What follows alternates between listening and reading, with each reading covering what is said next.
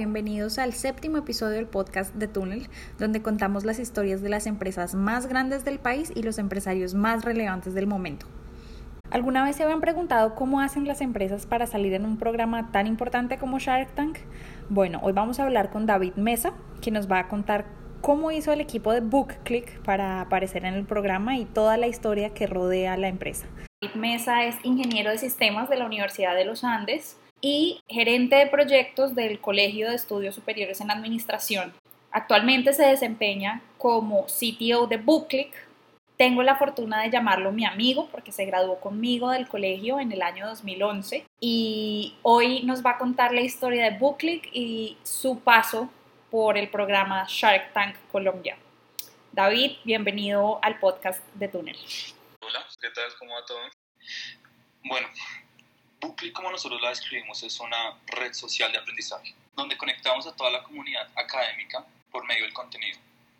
Entonces conectamos el contenido que la universidad ya suscribe, donde los estudiantes y los profesores no tienen que pagar para poder, digamos, entender o, o leer el contenido más bien, sino que la universidad ya lo suscribió, ya lo pagó y ya lo tiene disponible para su comunidad. Nosotros tomamos esa base, lo que hacemos es crear conexiones significantes dentro de la comunidad. Poder poner este contenido a disposición, uno, para que sea más asequible, para que sea más fácil de buscar y para que también pueda empezar a conectar a las personas por medio de este contenido.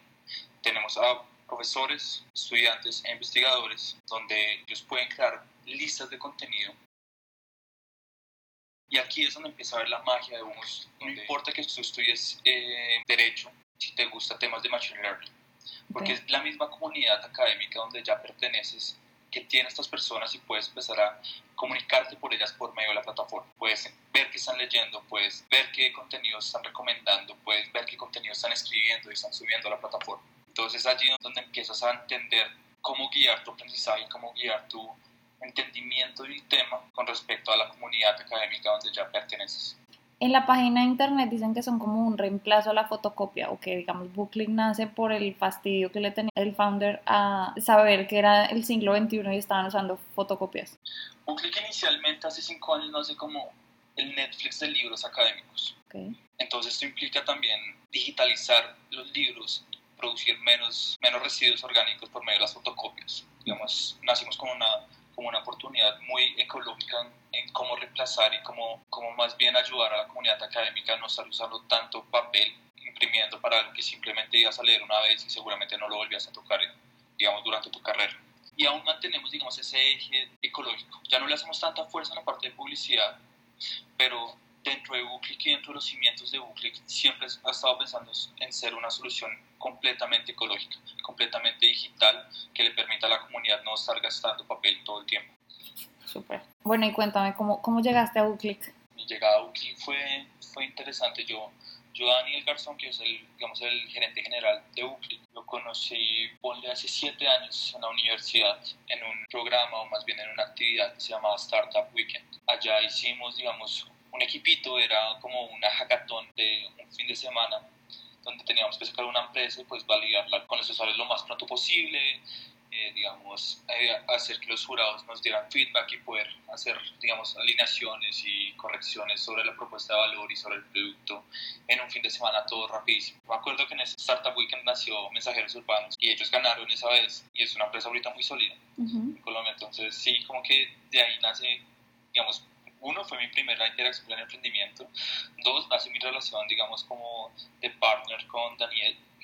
Y tres, Mensajeros Urbanos. Entonces creo que fue un evento que marcó bastante mi trayectoria. Después de un rato, Daniel me dijo, venga, tengo, tengo esto que se llama Uclick. Nos acaban de meter inversión. Una inversión pequeña, pero una inversión digamos, sustancial para poder terminar de validar el tema de Netflix de libros que es entonces. En ese momento éramos Daniel, Julio, Federico y yo. Después de eso, de que entramos a Buclic, de que, de que entré a más bien entendí cuál era la propuesta de valor inicial, entendí la plataforma que estaban, empezamos a hacer cambios, empezamos a a tener pequeñas estrategias para validar cómo podíamos hacer que ese producto despegara. En medio de eso, en esa época donde estábamos con el tema de Netflix de libros, bien pequeñitos, sin tener casi usuarios, sin haber validado completamente el producto, vemos ese tema de Shark Tank y nos inscribimos como, ¿se imagina? Por jugar.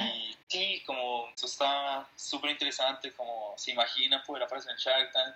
Obviamente en esa época era como, no, los usuarios que vamos a tener, obviamente ya vamos a solucionar ese tema, ya podemos empezar a jugar con las editoriales y hablar con ellas un poco más serios para poder completar y completar el catálogo. Y pues nos inscribimos, estábamos en un early stage, estábamos sin validar productos, estábamos sin validar muchas cosas, entonces pues obviamente el potencial no se dio tanto y simplemente no pasamos y ya empezamos a, a iterar y ver y, conseguir entrevistas, conseguir, conseguir, digamos, reuniones con la universidad, el producto, entender cómo podía tener una cabida este producto dentro de la academia nada, y empezamos en la carrera a iterar, ahí sí, digamos, empezamos a entender un poco más qué era, qué era hacer un MVP, qué era iterar como locos rapidísimo. Y teníamos un producto que estaba pegado con babas, la verdad era un producto desastroso, pero, pero un producto para, para poder validar, digamos, ese reto que nos habían puesto las universidades. Y intentamos con una, empezamos con una nada más y digamos, nosotros siempre hemos sido eh, creyentes en entender primero cuáles son las necesidades de negocio y cómo tenemos que desarrollar los componentes más esenciales que son los que hacen la, o generar la venta. Entonces, el primer producto era pegado con babas, no era en verdad, no respondía a las necesidades, pero, pero estábamos llegando ahí. ¿Qué universidad fue la primera universidad que les paró bolas? La primera que nos permitió, digamos, hacer pruebas y, digamos, sí fuimos muy enfáticos en, en necesitamos probar esto y necesitamos empezar a, entender cómo funciona este mundo fue la Universidad Cooperativa de Colombia. Okay. Esta fue la primera que, que nos dijo como, pues hagamos una prueba, veamos cómo funciona y si funciona pues puede haber una, una, una compra. Con él trabajamos seis meses seis meses validando el producto, verificando cómo podíamos hacer para integrarnos, cómo podíamos recolectar el contenido. Nosotros no entendíamos nada, nada de este mundo académico, no sabíamos cómo conectarnos al contenido, no sabíamos cómo autenticar a los usuarios, no entendíamos muchas cosas de cómo funciona al menos la parte de bibliotecas dentro de una institución. Con esta universidad fue que nos dimos, empezamos a dar los golpes duros, a entender, al menos de mi lado, que pues obviamente mi lado es mucho más producto, mucho más desarrollo, de cómo nos teníamos que integrar, cuáles eran las tecnologías apropiadas para usar, cómo teníamos que hacer un montón de cositas pequeñas. Pero lo más importante fue entender ahí que la misma comunidad puede ser la que haga que influencie el tema del uso, que era nuestro reto en ese momento. ¿Cómo podemos hacer que la misma comunidad sea la que, la que promueva el uso de los recursos que las universidades ya suscriben? Pero bueno, en medio de todo eso, en medio de que ya teníamos algunas universidades y empezaba a tener un poco más de sentido eh, el producto, nos llaman a través de Shark y no fuimos nosotros en esta época los que les dijimos como, oiga, queremos participar, sino fueron ellos los que nos dijeron, oiga, ¿por qué no se presentan? ¿Y ellos ya sabían que estaban avanzados, pues, o sea, al menos más avanzados que la vez anterior? Sí, digamos, no sabemos bien cómo fue el tema de que ellos se enteraron, pero, pero sí nos dijeron como, vea, ¿cómo van? ¿Siguen trabajando? Y nosotros como, listo, sí, estamos haciendo esto y esto y esto. Eh, nos dijeron, ¿por qué no se presentan? Entonces fue como esa conexión que hicimos hace creo que fue hace tres años o más, de, querernos inscribir y no pasar.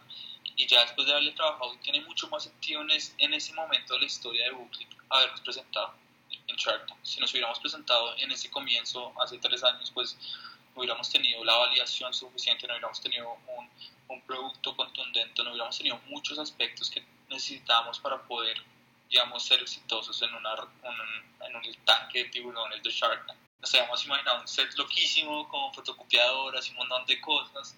Y como que al final no se consiguió la fotocopiadora entonces si tú ves el programa está el logo de Google y ya no hay nada más no hay nada más en pero pues es parte de la historia es parte de cómo empezamos a, a, a, prepararnos para Shark Tank. Entonces nos llegó cómo teníamos que hacer el pitch cómo teníamos que estructurar digamos el, todo el tema de de, de, la negociación y, y nos decían apoyos con financieros y muchas cositas, digamos, el programa da muchos apoyos para llegar al, al, día de la grabación y, y, estar muy bien preparados. Y yo me acuerdo que preparábamos el pitch todo el día, todo el día en la oficina, el día anterior fueron horas y horas preparándolo. Dani se fue y se quedó en la casa de Fe y siguieron preparándolo, siguieron preparándolo, siguieron preparándolo. Y llega el día de la grabación y se equivocan y se ríen y se equivocan. Y si tú ves la grabación, hay un momento donde ellos dicen como, ¿cuántos de ustedes sacaron fotocopias cuando estaban estudiando? Creo que es la cosa. Y todos levantan la mano. Quiero decirte que eso lo hicieron como siete veces. Obviamente eso es grabado, uno se puede equivocar, lo corrigen y pues obviamente tiene que salir bien. Entonces, hasta que por fin pasaron la etapa del pitch, que el pitch pone que son unos 5 minutos, 3 minutos rapidísimo, creo que más. Y ya después empiezan unas preguntas y, digamos, empieza a fluir más la conversación y ahí es donde ya empieza a despegar público, como a mostrar en verdad cuáles son las capacidades del equipo y cuáles son las necesidades de las universidades y, digamos, cómo empieza a, a, a tener sentido dentro de los Sharks. Y nosotros teníamos algo clarísimo y obviamente cuando fuimos a, a Shark Tank, antes de ir, pues montamos y quisimos entender qué podíamos sacar del programa. En ese momento no estábamos tan preocupados por el tema de, inversión, digamos, sí era un aspecto importante y por todo el tema de la iteración y cómo estábamos manejando, digamos, no teníamos tampoco mucho flujo de caja y no teníamos tampoco mucho runway para, para una empresa, pero algo que sí era fundamental era poder obtener sharks que nos aportaran para crecer en manera de no solamente económico, sino que también en conocimiento, en cuáles herramientas nos iban a su disposición. Y ese fue, digamos, el recorrido de Shark Tank. Ya después de eso, eso no es como ya, el programa es y ya, sino que, pues, obviamente después te tienes que sentar y empezar a negociar nuevamente. Hay un due diligence completo de toda la ronda para verificar cómo tienen que ser todos los aspectos, que, que no estamos hablando, digamos, cosas que no son dentro, de, dentro del programa. Entonces, pues, obviamente hay todo un due diligence que toca hacer después del programa. Y ya, pues, digamos, ahí Frank Jet es el Shark que, que, entró con mucha fuerza a UCLIC y nos ha aportado demasiado. En verdad, pasar por el programa, si hay un después del programa, porque tengo un equipo completo en Colombia ayudándonos en muchas cositas y ayudando mucho a todos los emprendimientos que tiene Frank y que han pasado por Shark, Shark Tank. Entonces, sí se ve mucho el valor de haber pasado por el programa y empezar a crecer con respecto a una validación. Y no solamente los recursos económicos, no solamente es el tema de cómo nos pueden apoyar, sino obviamente haber aparecido en televisión. Cada vez que transmiten el programa nos damos cuenta porque nos llegan correos de toda parte de Latinoamérica. Llega de Uruguay, nos llega de Perú, nos llega de todo lado, como oigan, nos viene Shark Tank y yo soy distribuidor de tales plataformas acá en, en Perú, venga a ver cómo podemos hacer negocios y cómo podemos empezar a distribuir Google dentro de tal, digamos, tal región. Yo debo confesar que sentí mucho orgullo ver tu cara en un video que hizo revista, creo que semana. Sí, obviamente después de Shark Tank pues empiezan a, a haber oportunidades también de prensa, donde pues ya tenemos este impulso y queremos seguir, obviamente promocionando un poco Uclick y todos yo odio salir en cámara, lo detesto y me ves en la revista y es lo más incómodo del mundo para mí. Pero pues nada, en esa época estábamos como, no, vamos, vamos los tres que quedamos en el equipo, que era Dani, Julio y yo, íbamos a, fuimos a las, a las dos orillas, creo que se llama, y, y a semana. Pero sí, digamos, fue una, fue una linda oportunidad también el programa que nos ayuda mucho a, promocionarnos de cierta manera y a poder empezar a generar ese ruido, que eso es lo, lo grande de estar en un programa como de transmisión latinoamericana. Bueno, ¿y cuál es el sueño? O sea, yo sé que ahorita las cosas no están fáciles para las universidades y pues para ustedes tampoco, pero ¿tienen sueños de expandirse más allá de Latinoamérica? ¿Han pensado en incluir también bases de datos en otros idiomas? ¿Qué han pensado? Digamos, el reto de Google que es ser la red social de aprendizaje.